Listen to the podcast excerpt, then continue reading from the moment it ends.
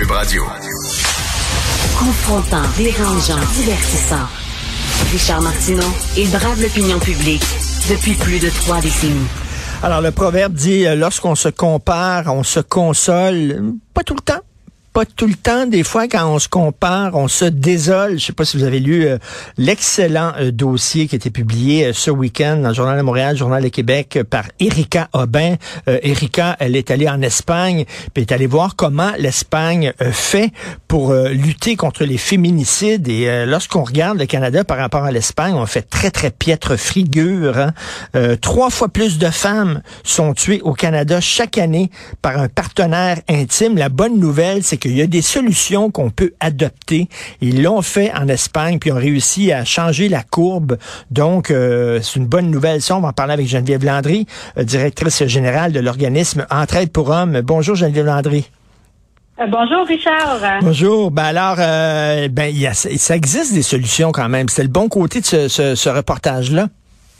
Excellent reportage. Moi, j'aime toujours Richard voir qu'est-ce qui se fait ailleurs pour s'en inspirer. Par contre, on doit dire que l'Espagne s'est mobilisée depuis 2004 là, en violence conjugale. Donc, ça fait à peu près 20 ans euh, que l'Espagne a mis en place les moyens dont on a pu euh, voir et comprendre là, par le biais de l'article d'IRCA, alors qu'au Québec, euh, ça fait seulement, je te dirais, depuis 2020 euh, que le Québec se mobilise. Hein, on l'a vu, euh, pandémie, la hausse des féminicides.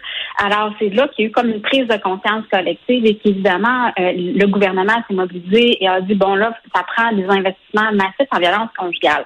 Il y a quand même de l'espoir de vraiment à te, à te rassurer. Il y a eu euh, euh, le document Rebâtir la confiance. Hein. Il y a 190 recommandations faites à plusieurs ministères pour enrayer la violence conjugale. Évidemment, aujourd'hui, on ne regardera pas les 190 recommandations, mais j'ai envie peut-être de te parler un peu de de ce que tu mis en place au Québec là, euh, depuis euh, depuis 2020 parce que rebâtir la confiance c'est depuis décembre 2020. En fait, le, l'essence même de rebâtir la confiance, c'est vraiment le soutien psychojudiciaire aux victimes de violences conjugales et sexuelles du début à la fin du processus, là, que ce soit avec ou sans plainte D'où on a vu toute l'implantation des tribunaux spécialisés. Là, dans, il y a à peu près il y a 10 régions au Québec, Richard, qu'il y a des tribunaux spécialisés. Encore là où on prend en charge je te dirais vraiment, tu sais, tout le suivi de la victime, hmm. s'assurer qu'elle est accompagnée, qu'elle répète pas plusieurs fois son histoire, parce que ce qu'on voyait, c'est ça, c'est pour la victime euh, de traverser euh, tout le, processus euh, judiciaire. Évidemment, c'est présentement dans, dans 10 régions au Québec. Moi, ce que je tente de travailler, il y a un comité au national parce que je, suis pour, je une fervente des, des tribunaux spécialisés parce que ça signifie que toute l'équipe des tribunaux on parle du procureur, des policiers, du juge, etc., vont tous être formés en violence conjugale. On s'entend que violence conjugale, c'est très différent qu'un vol à l'étalage. Donc, ben ça permet de mieux. Ben oui. Ça permet parce que là, actuellement, ce qui arrivait, c'est que les procureurs faisaient différentes causes, donc pas de spécialisation. Donc, tribunaux spécialisés, ça veut dire que on a vraiment des équipes qui comprennent la problématique, qui sont plus à l'affût de ce qui se passe et mieux capables de pouvoir évaluer la situation. Moi, ce que je souhaite, Richard, ouais, vas-y. Ben, la, la, bonne nouvelle aussi, c'est euh, premièrement en Espagne, euh, ils utilisent le bracelet anti-rapprochement. D'ailleurs, c'était inventé à Madrid euh, par un scientifique espagnol. Je ne savais pas ça. Donc, ils l'utilisent beaucoup et ça fonctionne. Et ça, c'est une bonne nouvelle pour nous parce que ça commence, on commence à l'implanter le bracelet anti-rapprochement. On commence à l'implanter ici au Québec. Et au Québec, c'est à peu près de dénoncer là, 20 000 cas de violence conjugale. Évidemment, ce ne sera pas 20 000 bracelets anti-rapprochement. On s'entend que les bracelets anti-rapprochement s'adressent aux, récidivistes et aux cas beaucoup plus lourds. Euh, mais moi, je, c'est ça. C'est comme le bracelet. Selon moi, le bracelet anti-rapprochement, c'est une bonne nouvelle. Mais en même temps, Richard, c'est un article dans un panier d'épicerie. Il peut pas être utilisé seul. À mon avis, ça prend aussi un filet de sécurité euh, qui entoure euh, tout ça. Moi, moi, c'est bon. Il y a ça. Il y a, il y a au niveau des équipes policières, on, on, a, on est en train de former nos équipes policières sur l'évaluation de l'homicide, sur la formation en violence conjugale. Chaque équipe policière aura un enquêteur spécialisé en violence conjugale. Euh, tout ça, à mon avis, il y a de l'espoir. Par contre, je reviens, bon, je suis directrice de l'entraide pour hommes, inévitablement, j'ai comme une vision Qu'est-ce qu'on peut faire auprès des agresseurs? Euh, à mon avis, tout ça, ce sont des bonnes initiatives et ça va aider à réduire la violence conjugale. Par contre, il faut aussi regarder qu'est-ce qu'on fait pour euh, régler les agressions. Parce qu'un homme, la source du problème part de là, part de l'auteur de violence. Alors, qu'est-ce qu'on peut faire aussi? Oui, on protège la victime, mais qu'est-ce qu'on pourrait faire d'autre aussi pour être capable d'arrêter ces agirs violents? Là, à titre d'exemple, au niveau des tribunaux spécialisés. Moi, ce que je souhaite, et on s'en va probablement vers là, c'est d'avoir une trajectoire pour les suspects auteurs de violence. Est-ce qu'on peut se hmm. permettre euh, de l'évaluer, de l'accompagner justement pour éviter la récidive? La récidive. On le sait dans euh, le, presque la majorité des féminicides euh, qu'il y a eu dans le courant des dernières années. Cet homme-là était, bon, était connu des policiers et avait un interdit de contact. Donc, qu'est-ce qu'on, quel filet on peut mettre en place justement, pour euh, intervenir auprès de l'auteur pour éviter justement d'autres scènes de violence conjugale, évidemment euh, jusqu'à l'ultime solution d'éviter euh, le féminicide. Si je reviens par exemple à l'Espagne, ce que j'ai trouvé extraordinaire, ça qui se fait pas ici là, c'est l'escouade spécialisée. Ce que j'en ai compris, c'est vraiment des policiers habillés en civil qui font l'évaluation de la sévérité de la violence tout au long du processus, qui peuvent faire de la surveillance au domicile de la, victime, qui peuvent l'accompagner à la, garderie, aller chez le médecin.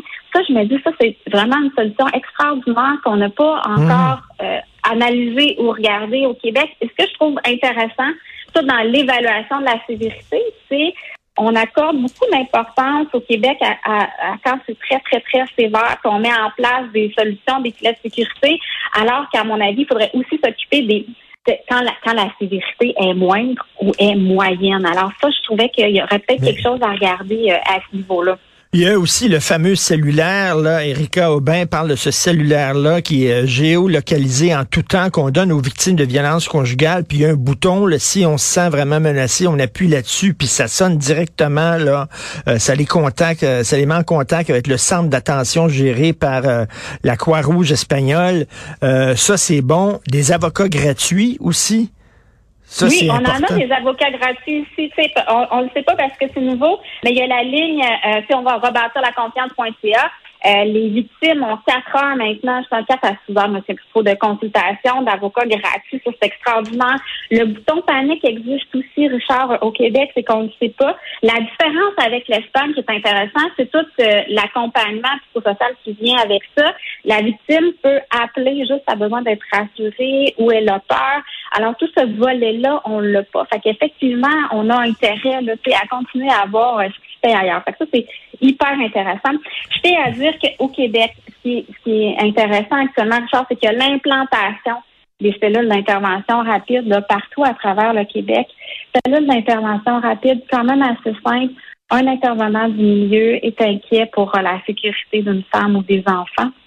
Il appelle la cellule d'intervention qui évalue est-ce qu'on fait face à un risque d'homicide? Si on fait face à un risque d'homicide imminent, sont réunis autour de la table les policiers, la maison d'aide et d'hébergement pour femmes, l'organisme d'hommes, le service correctionnel, la probation, le CLSC. Et comme il y a un risque imminent, à ce moment-là, on, a le droit de lever la confidentialité, de discuter mmh. du dossier. Donc, à partir de là, ce qu'on peut voir, c'est on, on a vraiment la vision, ce qu'on s'aperçoit, c'est que dans une même famille, souvent, euh, un ou l'autre a été consulté. Donc, ça nous permet d'avoir une meilleure vision la situation, comme si chacun avait un petit morceau de casse-tête. Donc, on construit le casse-tête ensemble et on peut mettre en place là, un filet de sécurité qui permet d'éviter l'homicide. Et depuis les cellules d'intervention rapide, chaque cas qui a passé par une cellule d'intervention rapide, Richard, il n'y a eu aucun homicide. Donc, ça, c'est important aussi de le souligner. Je trouve qu'il y a un travail extraordinaire qui est fait au Québec là-dessus. Euh, c'est incroyable quand même. Les chiffres en Espagne, là, euh, aucune des 13 000 victimes de violences conjugales qui sont protégées par le bracelet n'ont été tuées. Aucune. Quand ils ont le bracelet, ça fonctionne vraiment beaucoup.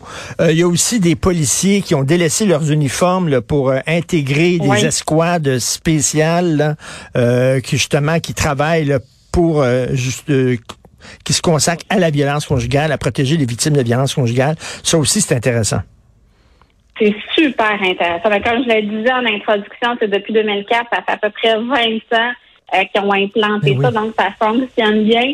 Ici, c'est les, les initiatives que je nomme, ça fait deux, trois ans, donc c'est clair qu'on peut pas réussir dans la première année. Là, il va falloir se donner du temps, d'évaluer ce qui se passe et de continuer à regarder ce qui se fait à travers le monde justement pour pour devenir euh, meilleur. Et je reviens là-dessus.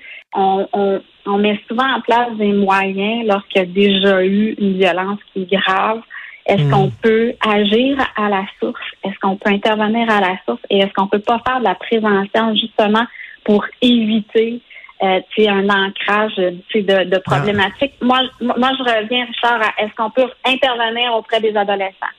Ça fait plusieurs fois que je le nomme. Hmm. Les, les, agirs violents surviennent dans les premiers rapports amoureux. C'est vrai. Les premiers rapports amoureux, ben, on parle de, de, de nos jeunes de 14, 17 ans. Mm. Est-ce qu'on peut s'occuper d'eux justement pour éviter que ça devienne des adultes aux prises avec des? Très, très bonne remarque, très bonne question, parce que c'est là que ça commence. Là. Ils, prennent, ils prennent le mauvais pli, comme on dit, là. puis après ça, peut-être qu'ils peuvent devenir des hommes violents. Euh, je lis dans le Devoir aujourd'hui, euh, Québec ne détient aucune donnée permettant d'évaluer l'efficacité des programmes d'aide pour conjoints violents. Euh, c'est ça, vous avez comme programme Entraide pour hommes, vous aidez les, les, les hommes violents. On dit qu'on ne sait pas si effectivement c'est efficace ou pas. Si les hommes qui ont passé par là, ce genre de programme d'aide-là, euh, est-ce que ça les aide vraiment? On ne le sait pas, ça a l'air. On n'a pas de données. Ben, on n'a pas de données scientifiques à l'heure où on se parle. Évidemment, il y a une recherche qui est sortie il y a 20 ans, mais il y a 20 ans, c'est quand même assez loin où la recherche disait 76% euh, des hommes qui ont terminé un programme pour auteur de violence ont diminué grandement leur comportement violent. Bon, 20 ans plus tard, évidemment, il y a eu de l'amélioration dans nos programmes. On s'entend, on est collé à la recherche tout le temps. Et actuellement, le réseau Acardum, qui regroupe la trentaine euh, d'organismes pour auteurs de violence conjugale, euh, on est en train de rédiger justement un encadrement des pratiques qui se fie sur la littérature, voir c'est quoi les meilleures pratiques et tout ça. Mais il n'y a pas de recherche, effectivement, actuellement, il n'y a pas de recherche. Par contre, ça veut dire quoi, c'est un succès en violence conjugale? La question pose, de quelle façon on va mhm. pouvoir l'évaluer? Ça aussi, la question se pose. Par contre, moi, lorsque je regarde les chiffres et que je me dis qu'au Québec, il y a environ 14 000 hommes euh, qui entament une démarche d'aide, une démarche d'intervention, pour moi, c'est quand même un bon signe. de ces 14 000 hommes au Québec ont la motivation d'entreprendre ça. Pour moi, c'est un premier succès. Et, Geneviève, et, en terminant dans le devoir, toujours, on dit qu'il euh, y a une nouvelle thérapie fermée de deux mois qui est offerte euh, pour les hommes violents euh, qui ont déjà été arrêtés pour des crimes et que ça donne des résultats prometteurs. Donc, une thérapie fermée. Tu es, là, dans la place, tu sors pas de là pendant deux mois. Oui, ça s'adresse, ben, ça s'adresse à une clientèle spécialisée. Je pense que ce n'est pas tous les hommes euh, pour qui que cette solution-là est adéquate. Moi, je suis une fervente de dire, ben, violence conjugale, ça se crée dans l'intimité, dans le rapport avec les autres. Fait une fois que tu sors du centre fermé, qu'est-ce que tu vas mettre en place justement pour pas récidiver? Je pense que ça, ça prend une évaluation, voir l'homme que j'ai en face de moi, est-ce qu'il est un mm. candidat pour la thérapie fermée ou c'est un candidat pour l'intervention beaucoup plus régulière, une fois par semaine. C'est ça, ça, c'est des hommes, ça c'est pour des hommes qui ont déjà été arrêtés pour des crimes. C'est-à-dire qu'ils sont déjà passés à l'action en disant, eux autres, qui ont vraiment un problème grave, ça va être des thérapies fermées. Euh, tandis que, euh, j'imagine, euh, un organisme comme Entraide pour hommes, c'est des hommes qui savent qu'ils ont des problèmes, mais qu'ils n'ont ont, peut-être pas encore passé à l'action. Tout à fait, tout à fait. Cette thérapie plus fermée s'adresse à, à, dans le fond, à des hommes où ils ont une dynamique beaucoup plus sévère et probablement des multirécidivistes. Là. Effectivement, moi, je pense que ça prend de tout. La violence conjugale a différents usages, a différents niveaux de sévérité. Si on veut vraiment endiguer le phénomène de la violence conjugale, je pense que ça prend des programmes pour tout les types de, de violences conjugales. Geneviève, je retiens ça, là, de, vraiment de parler aux gars euh, des programmes ben qui visent les jeunes garçons, qui visent les adolescents. Je trouve qu'il y a une idée là, il y a vraiment quelque chose là euh, d'important. Merci beaucoup, Geneviève Landry. Toujours un plaisir de vous parler, directrice générale de l'organisme Entraide pour hommes, et merci pour le travail que vous faites. Bonne journée. Merci beaucoup, Richard. Merci, au revoir.